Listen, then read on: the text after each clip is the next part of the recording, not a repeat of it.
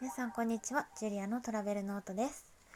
私ジュリアは2016年から、まあ、海外クライアントをあ海外企業をクライアントに持ち、まあ、世界の93都市4都市どっちだ？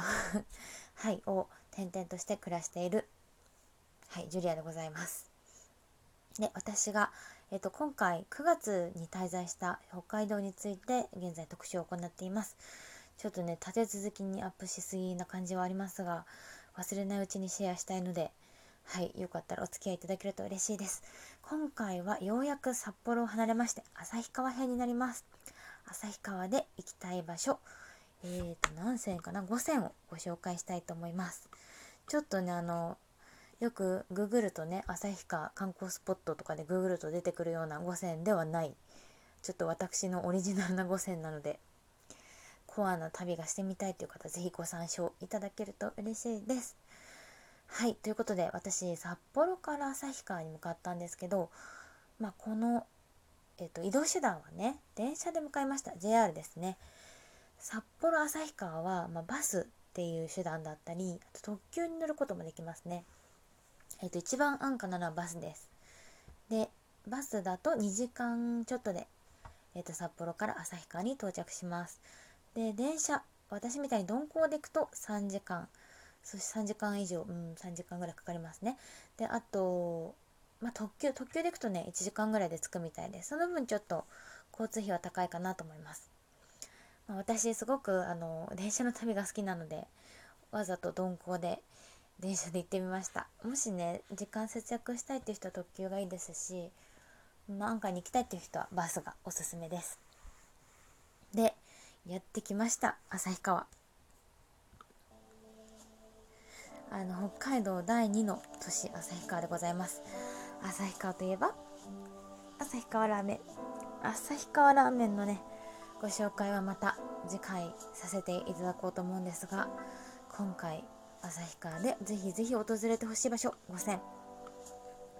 まず1つ目。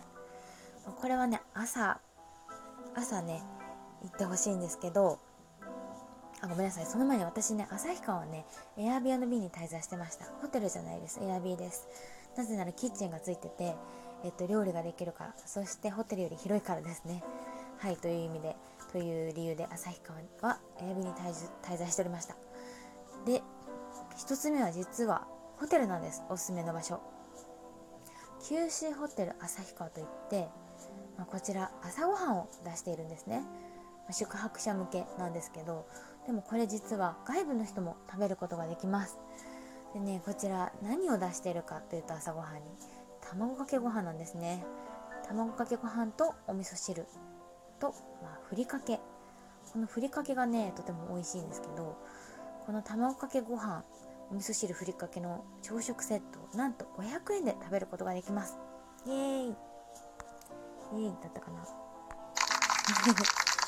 そう。でまあ電源と w i f i もね整ってるような綺麗なホテルなのでちょっとその朝食の後に仕事をさせていただいたりもしましたね。えっ、ー、とドリンクも飲み放題です。確かお茶とコーヒーがあったはず。朝ねちょっと早めに8時とかに訪れて朝ごはん卵かけご飯食べてちょっと仕事するのにもう最適九州ホテル旭川です。そして2つ目いきます。2つ目は第一市場です。第一市場。めっちゃねレトロで一見ここ大丈夫されてないっていう感じの市場なんですけどもうねすごいんですよ。ここ一番すごい。あのね見てほしいの八百屋さんなんですよ。八百屋さん激安激安の殿堂なんですけどしかもなんかただ安いだけじゃないんですよ。すごいものが安いんですよ。あのね白い妖精っていうめちゃくちゃ糖度の高い白いトウモロコシがあるんですね。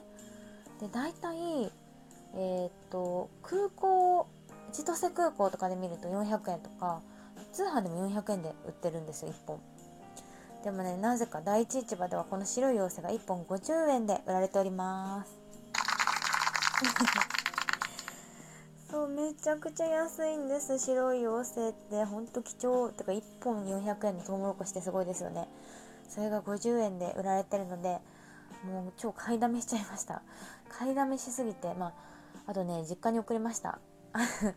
あの送料がね北海道高いんですよ。北海道から、えーと、本土はだいたいね一番小さいサイズあ中ぐらいその次のサイズかな。2000円するんですけどでもそれでもこれはちょっと価値があると思って本当に美味しい。甘いすごい甘いんですよ。なのではい。実家に送りたいぐらい美味しい白い妖精がなんと50円で買える第一市場最強です。他にもね大体ねピーマンの詰め合わせとか赤かぶの詰め合わせみたいなやつが100円で売られてて赤かぶとか多分50個ぐらい入ってましたね。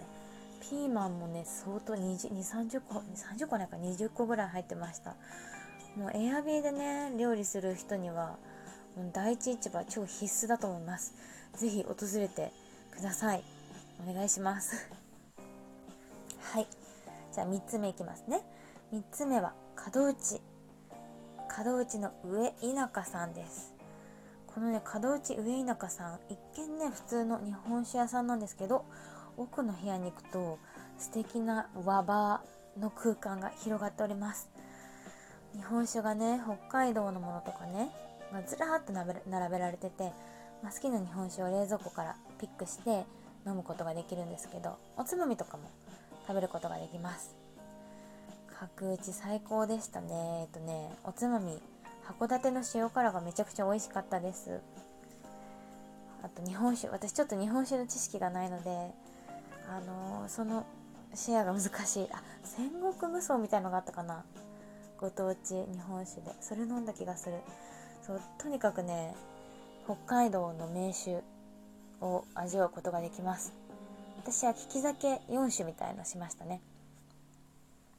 お酒好きの人はぜひぜひこの上田舎さん行ってみてほしいですね。うん。ちょっとおじさんっぽい趣味続きますけどいいですか？はいじゃあ3つ目ご紹介します。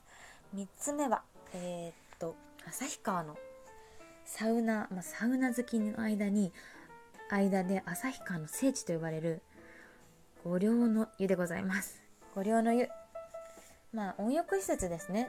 簡単に言うと。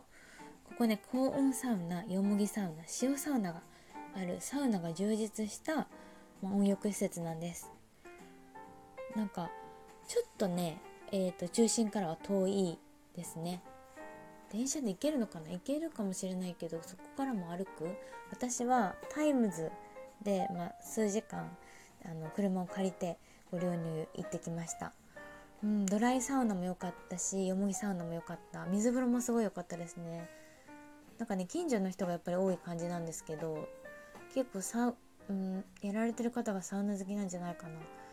サウナがちゃんと整い椅子もねサウナの外に置いてあるし何が最高かっていうとここのね露天風呂が最高ですね。壺湯とか露天露天風呂壺湯とかあるんですけどその露天スペースで整うの整うことができます。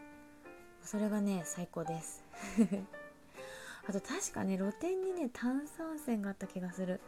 気持ちよくそれがめっちゃ気持ちよかったかな。うん。五稜の湯ぜひサウナ好きお風呂好きは旭川で行ってみてください。で5つ目なんですが5つ目はえっ、ー、とね超簡単に行けます旭川から。なぜなら旭川駅の裏なんですけど 旭川駅の裏ってすごく素敵なんですよ。何が素敵かっていうとなんかねガーデン花々が美しいガーデンがあったりなんかちょっとした川がちょっとしたっていうかもう川沿い？なんかね緑がたくさんあってすごい素敵な場所があってそれが旭川なんていうもの？北サイトガーデンかな？ちょっとごめんなさい読み方がわかんない。でもね旭川駅の南口です。南口出ると本当に気持ちのいい自然があのー、たくさんあります。でねスタバもあっておしゃれスタバがあるんですよ。そこからこのね自然をね見渡せたりしてあのー、旭川でノマドするんだったら南口のスタバをおすすめします。はい。でガーデンつながりでねちょっとまたこれも遠い遠くはあるんですけど風のガーデンっていうイングリッシュガーデンもすごく素敵でした。なんだっけなあの昔どっかフジテレビかな？何かってあごめんなさい風のガーデンはドラマの名前だった。風のガーデンっていうねえっ、ー、とドラマの監修をされてたガーデンデザイナーの上野さんっていう方があのやってらっしゃるあのガーデンなんですけどごめんなさい上野ファームです。上野ファーム。先ほど間違えました。風のガーデンじゃない。上野ファームです。でこの上野ファームもうんすごく素敵でした。色とりどりのお花季節のお花がたくさんあって今ねあのー、写真撮ると何のお花か教えてくれるアプリとかあるじゃないですか。それダウンロードしてねそのガーデンでいろんな花をパシャパシャ撮ってこれは何て言うんだろうっていうねお花の勉強したりするとねすごく楽しめる、うん、すごい素敵なスポットです。あの飲食店も飲食店っていうかカフェも併設してるのでそこでゆっくりすることもできます。はいということでちょっと足早でしたが旭川のおすすめスポット5選プラス1をご紹介させていただきました。えっ、ー、と最初からまた申し上げると九州ホテル旭川の卵かけご飯。第一市場の八百屋さん。そして角打ち上田舎さん。旭川の聖地御陵の湯。そして風のガーデンでした。ぜひぜひ旭川を訪れる際はこちら参考にしていただけると嬉しいです。じゃあまた引き続き北海道情報を発信していきますのでまた次回会いましょう。See ya!